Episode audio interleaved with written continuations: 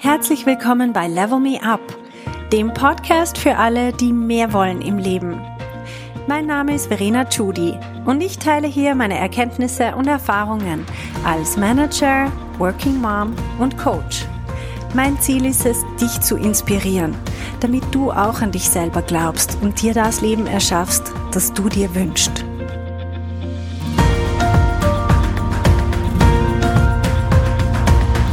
Hallo zusammen!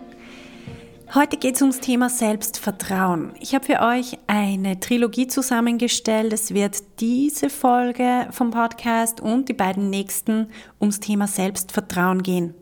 Einfach weil es so irrsinnig wichtig ist. Selbstvertrauen ist einfach die Basis für unseren Erfolg.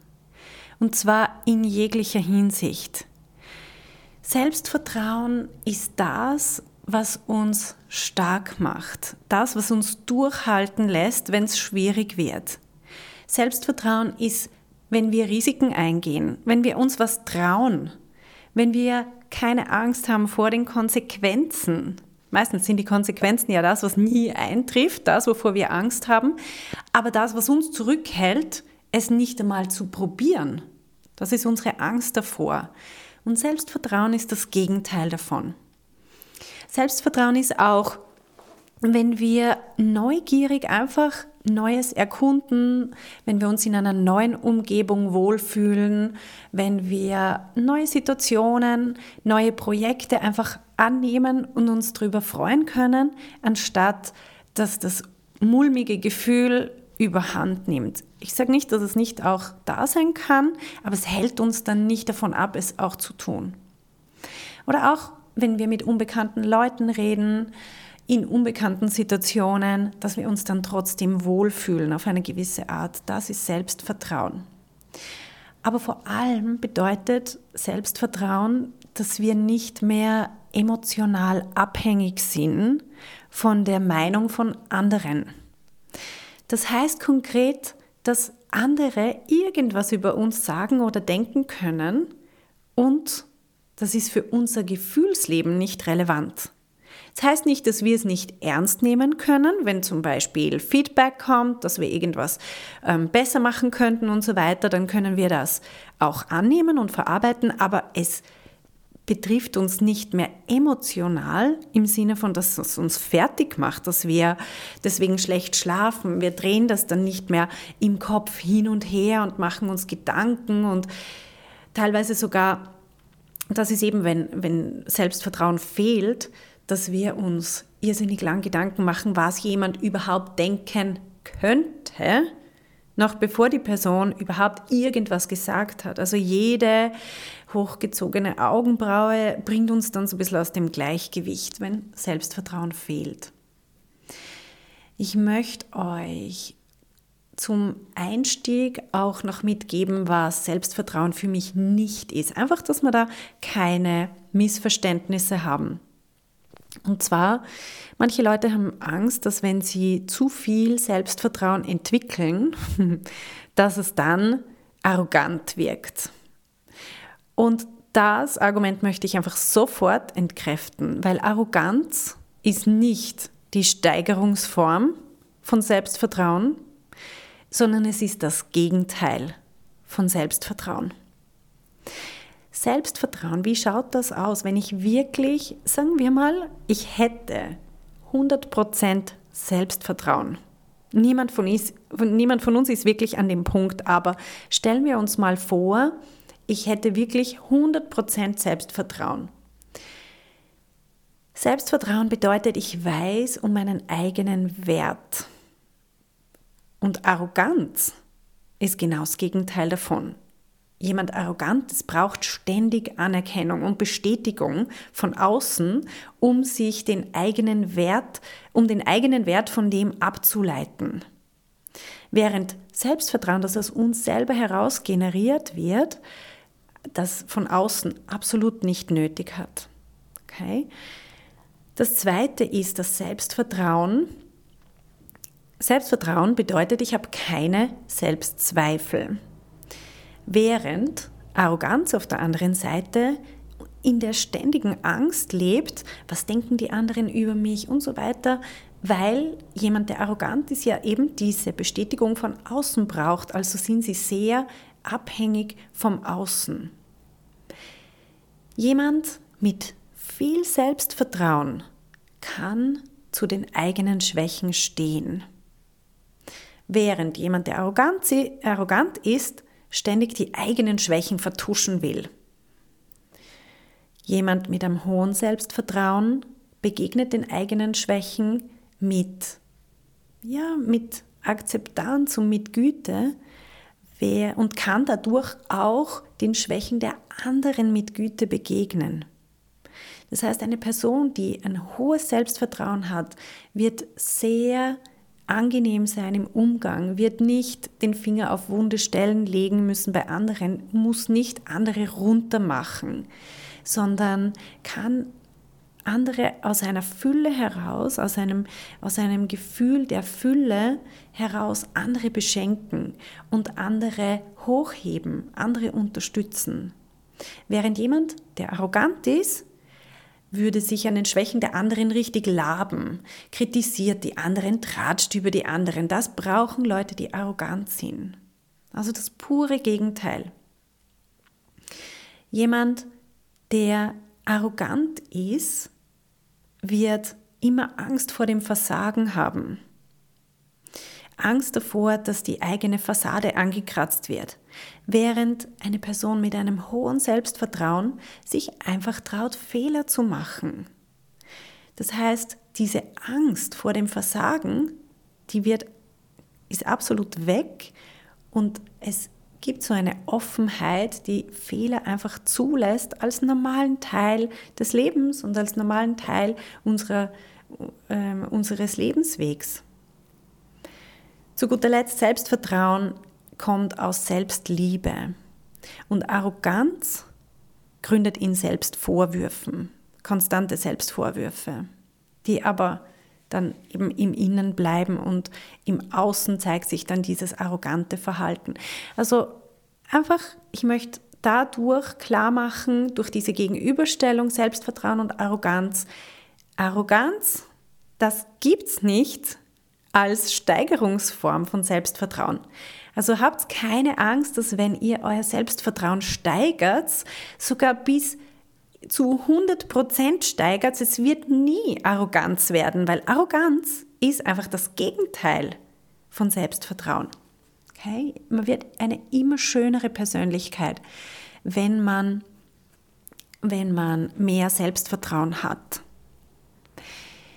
Ich möchte euch heute vorstellen, wie man Selbstvertrauen selber beeinflussen kann, wie man das ähm, steuern kann weil es bringt ja nichts nur zu wissen, was Selbstvertrauen ist, sondern ich muss auch wissen, woher es kommt, damit ich es aufbauen kann aktiv.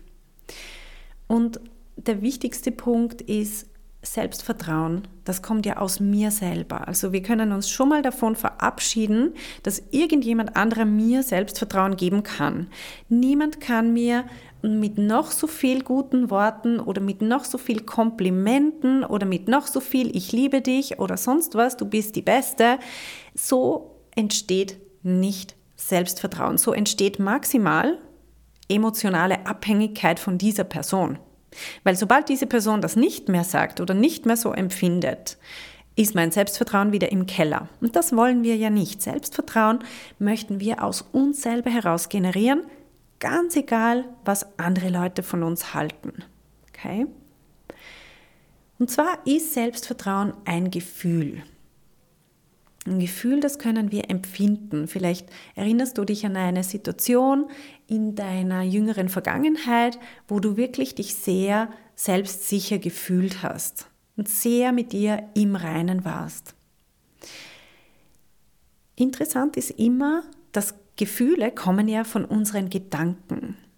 Wir sind uns der Gedanken einfach meistens nicht so bewusst. Aber sie sind da und deswegen ist es wichtig, dass wir mal überlegen, was habe ich in dem Moment gedacht, wo ich mich so selbstsicher gefühlt habe. Unsere Gedanken über uns selber, das ist es, was das Gefühl des Selbstvertrauens auslöst. Also wenn wir unsere Gedanken einfach passieren lassen, dann ja, dann kommen halt die Gedanken, die kommen. Wenn wir aber aktiv steuern möchten, wie wir uns fühlen möchten, dass wir uns selbstsicher fühlen möchten, dann müssen wir unsere Gedanken aktiv managen. Das heißt, wir überlegen mal, was denke ich denn so die ganze Zeit? Schreib das auf und streich das raus, wo ich merke, hey, das tut mir selber überhaupt nicht gut. Sind meistens so Gedanken wie, ich bin nicht gut genug für das ich kann das noch nicht. Ich bin nicht äh, schön genug oder ich bin nicht erfahren genug. Das sind alles so Gedanken, die uns das Herz in die Hose rutschen lassen. Und logischerweise werden wir nicht sonderlich viel Selbstvertrauen empfinden. Jetzt glauben wir aber, das sind Tatsachen. Meistens glauben wir über unsere eigenen Gedanken, das ist ja so. Wir glauben sozusagen unsere eigenen Gedanken. Und in Wirklichkeit ist es überhaupt nicht so. Das sind nicht Tatsachen, sondern das ist nur, was ich beschließe, auch wenn es unbewusst ist, was ich beschließe, in dem Moment zu denken. Ich könnte aber auch ganz was anders denken. Der Klassiker ist immer dieses Ich bin zu jung. Ich bin zu jung, fühle mich sofort nicht mehr selbstsicher in einer Situation. Wenn ich allerdings mit Leuten rede, ich muss immer lachen, wenn dieses Argument kommt, weil es ist immer entweder ich bin zu jung oder ich bin zu alt. Und es gibt wie keinen Gedanken dazwischen. Und wenn ich mir das überlege, zum Beispiel für ein Bewerbungsgespräch, die wollen mich sicher nicht, ich bin ja noch viel zu unerfahren. Und gleichzeitig, wenn sich die nächste Person, die sich bewirbt auf den genau gleichen Job, denkt sich, ich bin viel zu alt, die wollen viel, die wollen jemand viel Jüngeres, die noch formbarer sind, die viel ähm, besser sind mit den ganzen, die schneller lernen, die besser sind mit diesen ganzen IT-Systemen.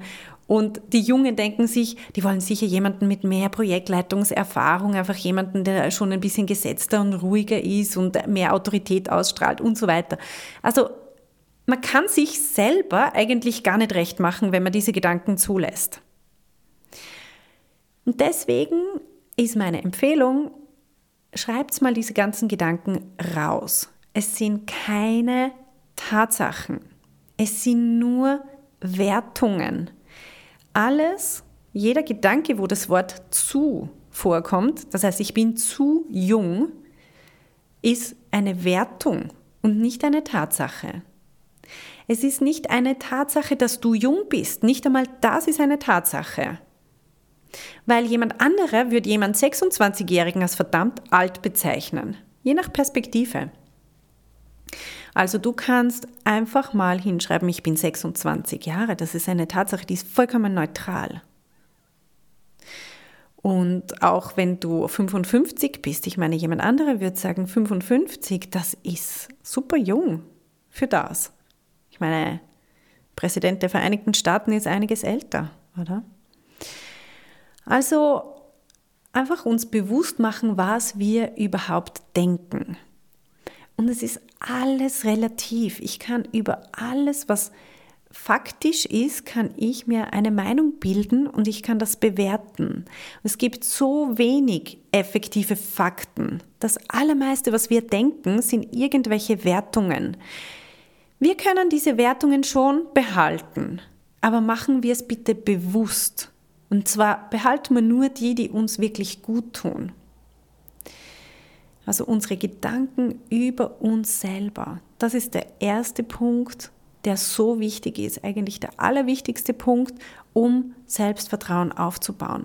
Wenn du das Gefühl hast, wow, ich möchte, egal auf was für einem Niveau du bereits bist, die meisten ähm, von meinen Klientinnen empfinden sich selber nicht als sehr ähm, unsicher, sondern sie sagen eigentlich, habe ich ein gutes Selbstvertrauen.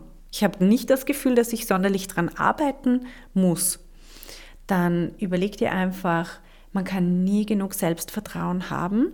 Und zwar merken wir das dann, wenn wir uns selber challengen, wenn wir uns selber in Situationen bringen, die außerhalb von unserer Komfortzone sind, die uns neu sind, dann merken wir es immer so, huch, plötzlich ist das Selbstvertrauen nicht mehr so. Innerhalb von unserer Komfortzone fühlen wir uns absolut sicher, das kennen wir ja alles.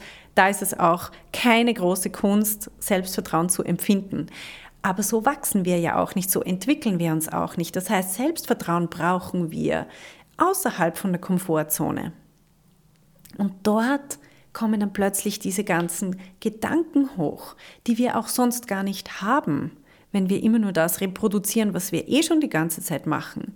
Aber dann bleiben wir auch am Fleck stehen. Sobald wir uns bewegen, außerhalb von der Komfortzone, irgendwas Neues ausprobieren, uns exponieren, ein Risiko eingehen, dann kommen diese ganzen Gedanken, wo wir plötzlich merken, hm, okay, jetzt hätte ich gern so eine Spritze Selbstvertrauen mit der ich mir im Moment einfach über, ähm, in dieser Situation helfen kann.